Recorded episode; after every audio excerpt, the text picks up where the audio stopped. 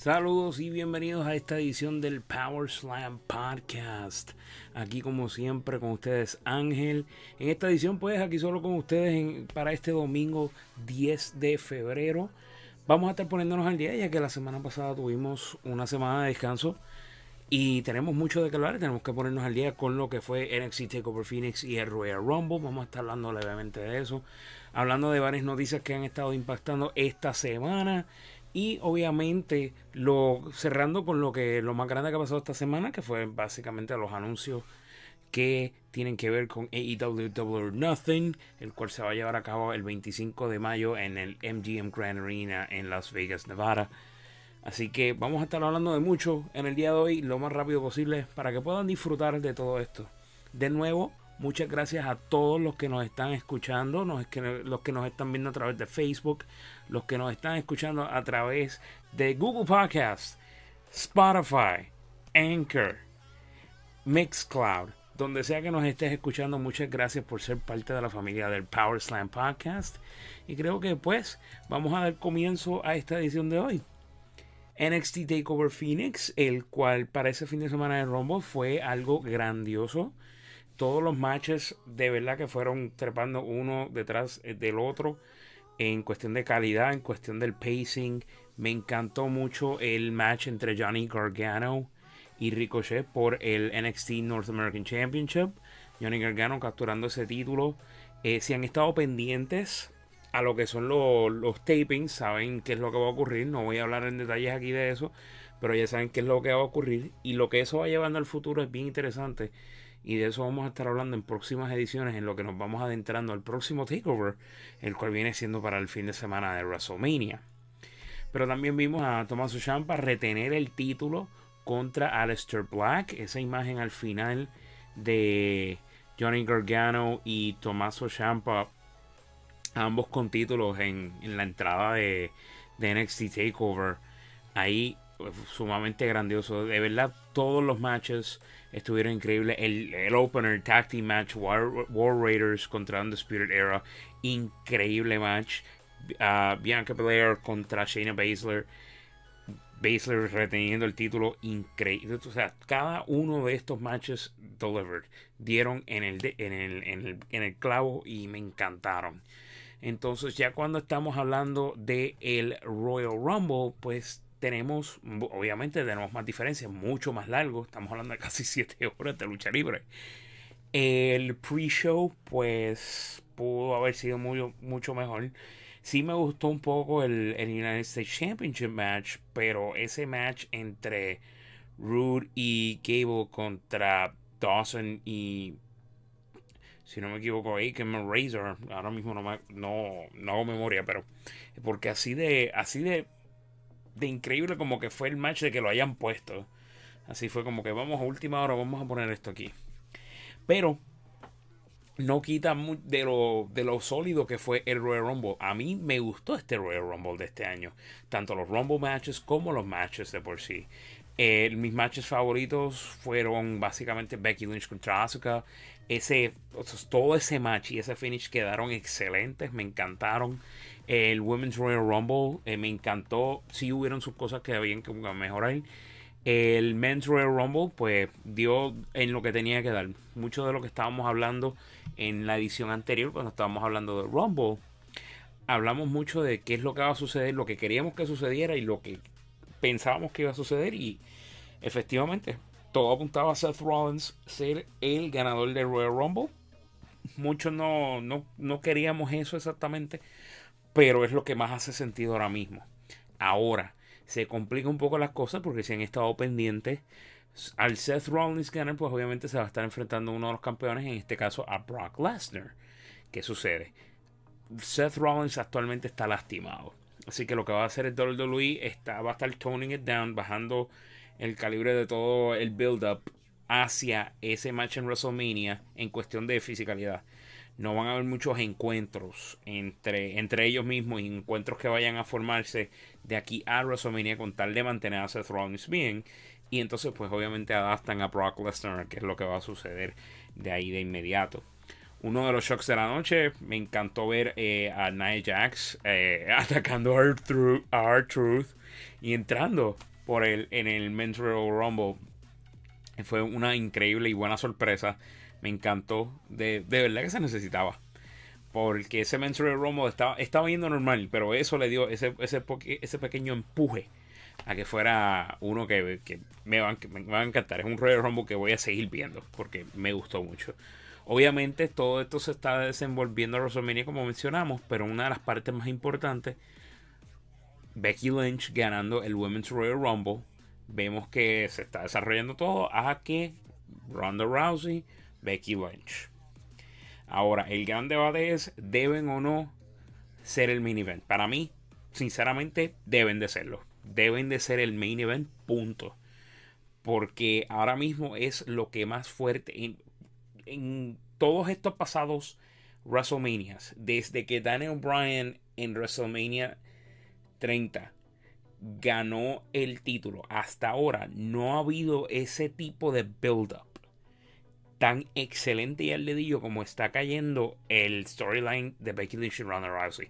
No estoy diciendo que es perfecto, no estoy diciendo que es lo mejor que hemos visto, pero es uno que sinceramente encaja al dedillo y si no dan aquí mismo strike while the iron's hot, dar donde tienen que dar, van a todo esto se va a caer por la tómbola.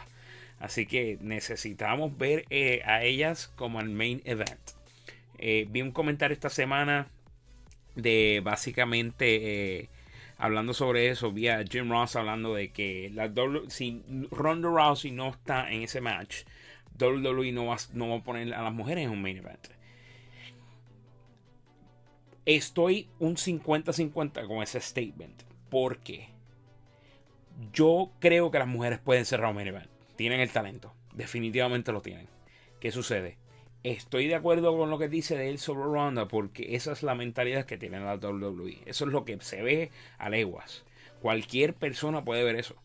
De que para que ellos para que para ellos venda tiene que tiene que no solamente ser sentido para el fanático tiene que ser sentido para ellos y ahora mismo en la mentalidad que tienen pues obviamente si no es con Ronda no van a poner eso en main event así que creo que lo vamos a ver pasar. Creo que vamos a ver eh, Women's Main Event cerrando el programa.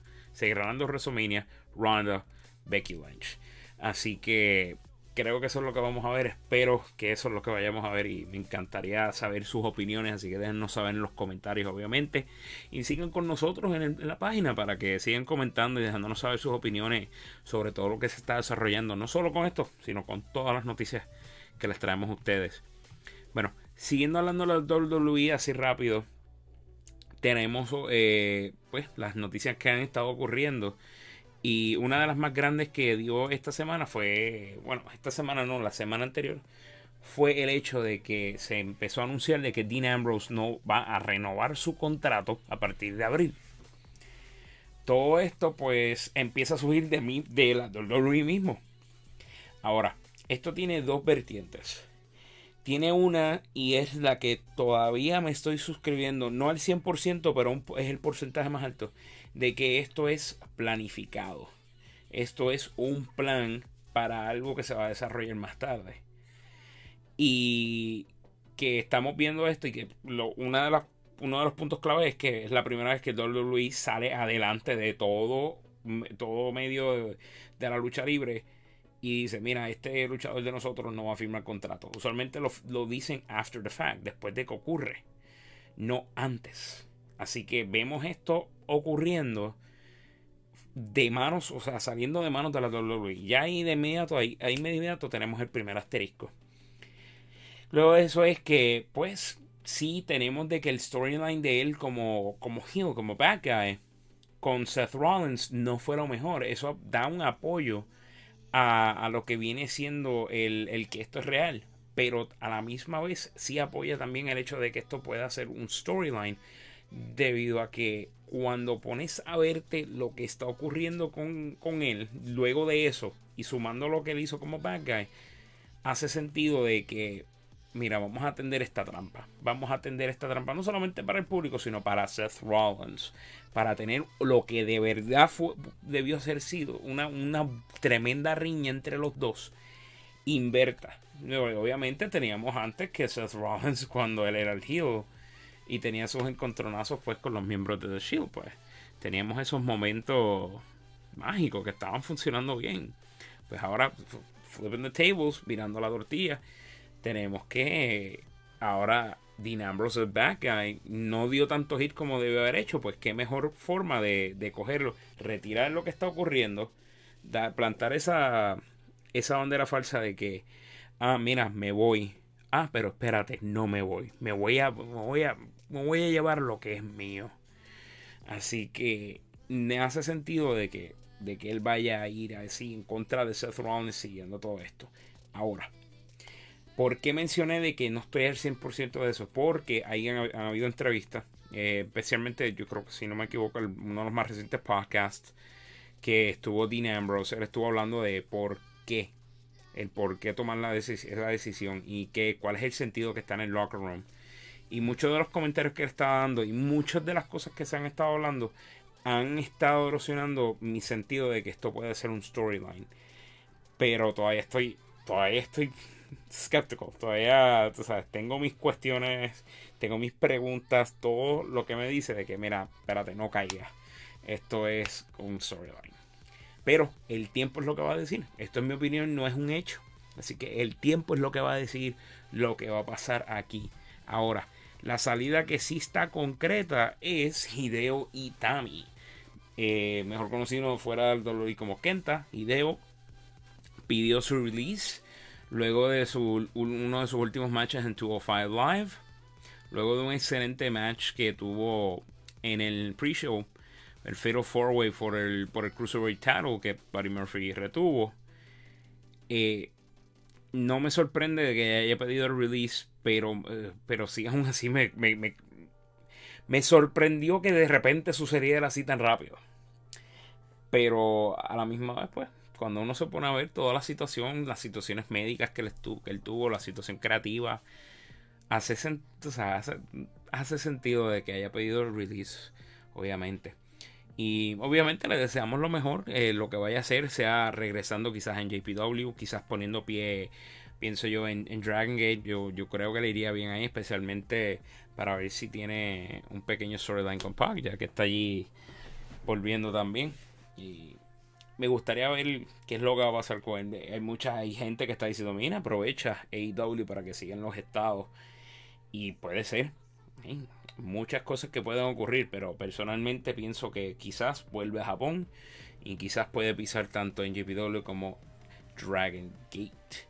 Así que mucho respeto que le han demostrado cada uno de sus compañeros luchadores eh, ante la noticia de, del salir de la WWE y, y, me encantó también ver todo eso de parte de cada uno de los luchadores. Ahora, Obviamente queremos saber lo que ustedes piensan. ¿Qué pensaron de todo esto que ha estado ocurriendo con Dean Ambrose, con Hideo Itami? Lo que puede pasar eh, en, estas próximas semanas. Porque con todas estas noticias de, eh, y el, del mundo de la lucha libre cambiando. No solo con lo de IW, sino con esta atmósfera que se está viendo de que, mira, ya quizás la WWE no es ese punto final. Que entonces estamos viendo que se está desarrollando, estamos viendo de que las opciones se están poniendo más y más grandes para las demás compañías. Y sin embargo, WWE sigue siendo, eh, aunque sigue siendo ese, ese tope, entre comillas, la situación de ellos se, va, se está quedando igual en cuestión de lo que pueden ofrecer. Ahora, eso no quiere decir que no están intentando ofrecer más de lo que, de lo que han hecho antes. Porque obviamente con todo esto que está pasando ahora de AEW y esa atmósfera que estamos viendo, como mencioné, en el mundo de la lucha libre, estamos viendo cómo la WWE eh, se está intentando adaptar. No necesariamente está haciendo lo, mejor, lo que yo encuentro que es el, el, tiro, el tiro para matar. Y no lo va a hacer, porque van a ser cautelosos. En los próximos meses, quizás en los próximos años pero lo, en lo que sí han pegado, en, las firmas que se han pegado, en, conseguir las que hablamos en la, en la en una de las ediciones pasadas, este de todas las firmas que he conseguido, por, ejemplo, Shane Strickland, todas esas firmas sí van a ayudar a mantener a WWE a flote, pero ¿qué tal las, firmas que tienen que mantener? O sea, se, están viendo rumores, mira, se, se, están viendo rumores de que Undertaker, quizás para cualquier otra compañía, ya que está, está cobrando lo último que vimos, 25 mil por apariencia. Eh, y estas son cosas fuera del WWE. Hay gente que hasta está mencionando que, que IW está tratando de pescar a Taker. Es algo que no creo que vaya a pasar. Simplemente por tres razones. Una, eh, Taker es súper leal. Pueden decir lo que es de los chavos, pero Taker es súper leal. Si, saben lo que es, eh, lo que, lo que ocurre de que, miran, mientras pase esto no voy a luchar aquí. Un vivo ejemplo de esto era Chris Jericho. Chris Jericho, si, si escucharon el podcast de él en estas pasadas semanas, cuando él, él, habla de que cómo llegó a la decisión de entrar a IW, él menciona esa lealtad. Taker está básicamente en esa primera etapa de la lealtad, así que no veo que en los próximos meses él vaya a pisar en otro territorio. Ahora, eso no quiere decir que no vaya a pasar. Porque eh, el segundo punto es que si él pisa otro territorio, no creo que sea un contrato fijo. Creo que sería un contrato por apariencia. Si saben el tipo de, de, no de contrato, sino el tipo de negocio que hace, por ejemplo, Koro Ibushi, en el cual, ah, voy a, voy a aparecer en tal, en, tal compañía o en esta compañía. WWE lo trató de pescar y él no quiso. En JPW trata de pescarlo para un contrato de, de múltiples años y él no los acepta. Él simplemente va a donde él quiera y le pagan por ir. Le pagan por su appearance en esos lugares creo que podemos ver eso. Creo que sí, pero eso, eh, eh, eh, ahí sí podemos ver de que de repente Taker en otra compañía, por ejemplo EW, cosas así, por a ese tipo de función. Aún no creo que con Taker específicamente pase en lo que en lo que en este año, en el 2019, pero cosas más extrañas han pasado. Y el tercer punto es que lo que estamos viendo que está pasando con Taker es lo que en, en estos pasados años vimos que también pasó con Shawn Michaels justamente antes que se le diera ese contrato de trabajar como coach en el, Performance Center. Así que creo que es algo que podemos ver con Taker.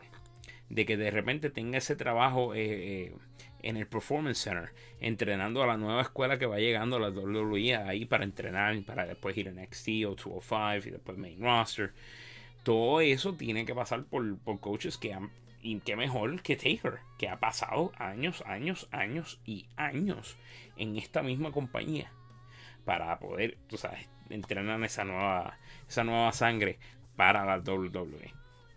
Pero vamos a continuar ahora, vamos a hablar de la noticia, una de las noticias más grandes de esta semana, que fue lo que todos los, todo lo anunciado para AEW, especialmente para Double or Nothing, el pay-per-view inicial de AEW, el segundo pay-per-view producido por lo que viene siendo The Elite The Young Bucks, Matt Jackson y Cody Rhodes. Luego de All In, eh, como mencionamos a principios del programa. Double or Nothing el 25 de mayo en el MGM Grand Arena en Las Vegas, Nevada. Grand Garden, disculpe. Grand Garden. También le dicen Grand Arena algunas veces, pero Grand Garden Arena. Double or Nothing, ahora mismo mucho de lo que se, habla, se especula un poco y esto un poco más concreto, especialmente si han visto los últimos episodios de Being the es la cantidad de asientos. Ahora mismo el número que se estaba oficializando era algo entre 11.400 a 12.000. 11.400 siendo el más sólido. ¿Qué sucede? El jueves, cuando se hace el anuncio de las taquillas y todos los detalles, se hace el anuncio del pre-sale y se hace una preventa. Básicamente se hace una registración para una preventa que comienza el lunes, mañana lunes 11 de febrero. Ya esa preventa nada más, al son de hoy de esta grabación, ha sobrepasado los 12.000. Los 12 Estamos hablando de que si inicialmente se, se pensaban 11.400 asientos, básicamente 1.400 o 1.000 sobre 1400 o un poco por debajo de eso, por encima de lo que fue Oden, que fueron 10.000 con algo. Pues entonces estamos viendo que ya estamos sobrepasando, quizás llegar a 20.000. Es bastante posible de que suban la cantidad de asientos a los 20.000 asientos y vendan completo. Todo el auge que ha tenido AEW desde All In, básicamente The Elite desde All In y después AEW con su anuncio, es algo increíble y algo bien importante en el mundo de la lucha libre, obviamente. Sí, van a estar, está mucha gente que está sin caer encima de esto completamente. Cuando me refiero a eso es que, ah, yo soy idólio, puro. No. Y sinceramente eso es lo más inteligente porque no sabemos qué es lo que vamos a ver en cuestión luego de Double or Nothing. Sabemos qué es lo que sé, es casi lo que viene para Double or Nothing. Sabemos qué tipo de producción pueden manejar los Bucks y Cody. Porque All, All In fue un éxito. Fue un éxito. Sí, cuando tú lo miras, es una cartelera que es chévere, nítida y entretenida, pero no es una cartelera grande. Esta sí. Esta cartelera de Double or Nothing es una cartelera que se está forjando a ser más grande porque es el primer showing de ellos como AEW. Y tiene que serlo. Y, y, creo que eso se está traduciendo en lo que la gente está empezando a capturar. Y a lo que llevo con esto, porque obviamente estoy sonando como que estoy mencionando, ah, pero estás diciendo que mucha gente se estaba dejando comprar por esto, pero que mucha gente sí. ¿Qué estás tratando de decir, Ángel? Lo que estoy tratando de decir es que la gente que sí se ha comprado con esto son, son personas que están mirando esto de una manera sí inteligente de que, ok, quiero ver qué es lo que me ofrecen. Estoy aquí para ver qué es lo que me ofrece, para ver si me quedo contigo. Y después de aquí es que vamos a ver qué es lo que tiene IW. Eso es lo que estamos viendo.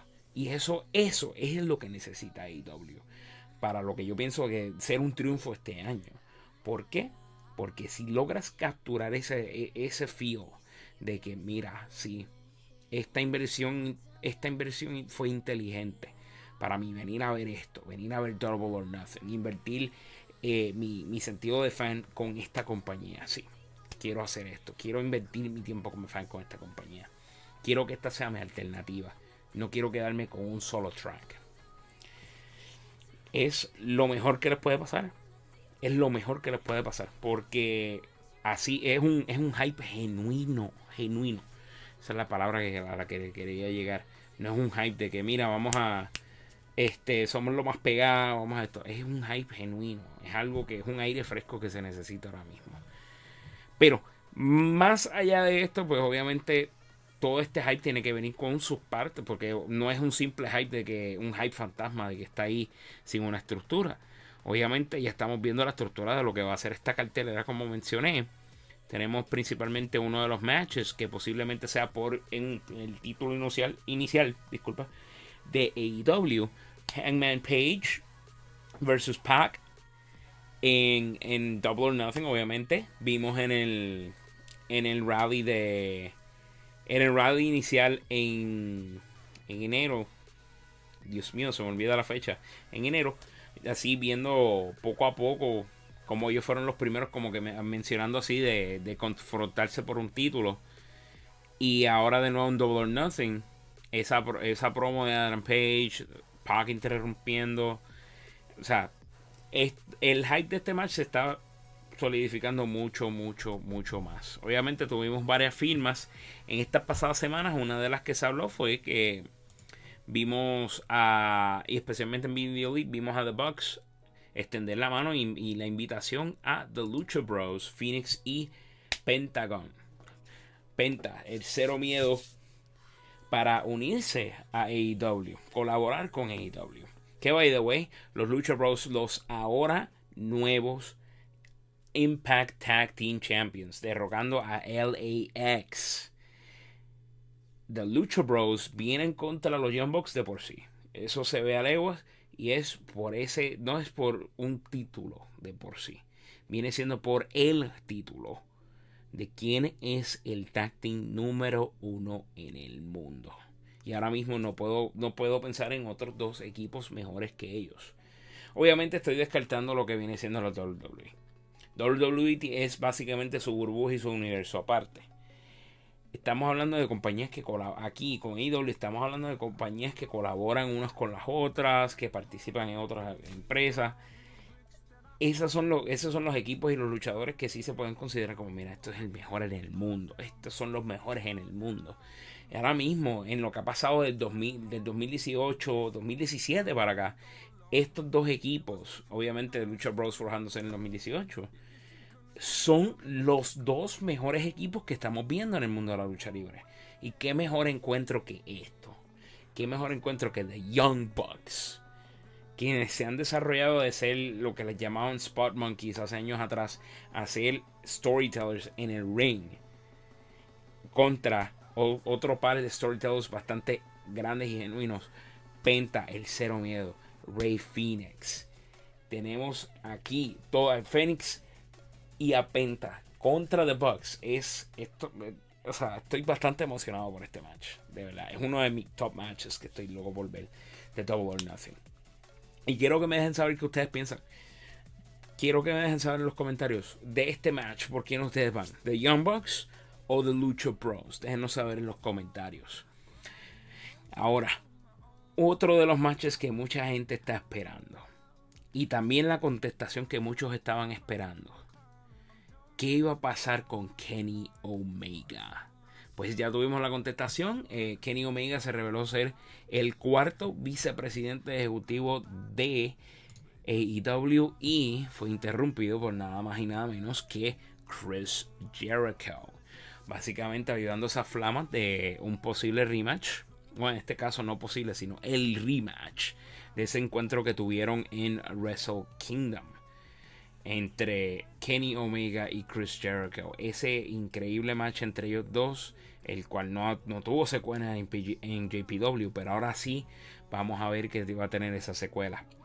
Y más aún, pues vemos las similitudes con más noticias que van saliendo de, qué es lo que aceptó Kenny Omega para formar parte de AEW. Kenny estuvo mencionando en esta, una de estas pasadas ediciones eh, una entrevista con Dave Meltzer de Wrestling Observer Radio, mencionando de que primero que, el contrato de él con e es de cuatro años, que fue la, básicamente la opción número uno, seguida por WWE. La opción número dos, todo esto no fue quedarse con NJPW, fue quizás poner pie en la WWE. Y entonces en tercer lugar viene cayendo en JPW. Ahora, él aún seguirá poniendo pie en JPW porque el contrato que tiene con AEW sí lo va a permitir poner pie en JPW para algunas luchas. Lo cual es increíble y, sumamente lo mejor que puede ser para Kenny. ¿Por qué? Porque Kenny puede, Kenny junto a Jericho pueden ser ese puente de colaboración con NJPW y AEW. Mucha gente ahora mismo dice que no puede haber ese puente entre NJPW y AEW. Una de las razones es porque AEW anunció su colaboración con la AAA, la lucha libre de México. ¿Qué sucede? La, la razón por la que esto puede no prohibir, pero de tener un tipo de colaboración entre NJPW y AEW es porque la AAA es la competencia de la CMLL, el Consejo Mundial de la Lucha Libre, el cual sí tiene colaboración grandísima con NJPW.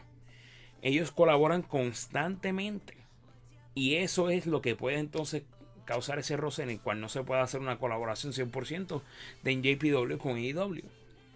Así que este tipo de colaboración entre AEW y la AAA sí puede achicar el espacio para hacer ese tipo de colaboración. Pero con dos estrellas, dos superestrellas como Omega, como Jericho, creo que pueden lograr hacer ese puente en ese, entre ese espacio estrecho para que sí haya una colaboración buena, si haya una colaboración única para esos momentos que, que, nosotros vamos a decir, mira, esto es aquí es, esta es la lucha que queremos ver entre talento de AEW y NJPW. Y ahora sí, también hablando de, Omega, para ir cerrando eh, parte de los detalles de, de, Kenny Omega en esto, es que ahora en marzo vamos a ver que va a haber un documental Omega Man, a Wrestling Love Story, en el cual pues vamos a ver más detalles de Kenny Omega. Eh, Kenny es una persona bastante privada, si han visto, han escuchado hablar de muchos de sus aspectos de su vida eh, a través del video y todo eso. Pero sobre todo, él es una persona bastante privada. Así que este documental es bastante único porque se, dice que va a tener eh, muchos comentarios y muchos momentos entre lo que fue Wrestle Kingdom 12, 13 ahora hace poco y su, su entrada a AEW que, y, momentos bastante personales. Así que estoy loco por ver este documental, ver esos detalles de, de cómo, tú sabes, ver eso de behind the scenes. No tanto como lo presentaba The Elite, pero algo más, más concreto y más genuino. Especialmente de parte de Kenny Omega. Kenny Omega es uno de mis favoritos luchadores actualmente y, de verdad que me encantaría ver ese documental en su totalidad. Así que espero que ustedes también disfruten de ese documental cuando eh, salga. Es un documental que va, va, a ser principalmente en Canadá, así que obviamente mucha gente aquí por internet lo va a estar buscando para verlo y espero que lo puedan ver lo más pronto que salga para disfrutarlo. Ahora, como siempre, le quiero dar las gracias a todos los que nos han estado escuchando. Vamos a estar cerrando el programa rapidito en el día de hoy. Ha sido un excelente programa el día de hoy, bastante fluido con todas las noticias, todo lo que queríamos hablar. Pero como siempre les dejo con una pregunta. ¿Cuál ha sido el momento de esta semana que más les ha, encantado en la lucha libre? Que más, están, más los tuvo emocionados. ¿Cuál es el momento de la semana para ustedes?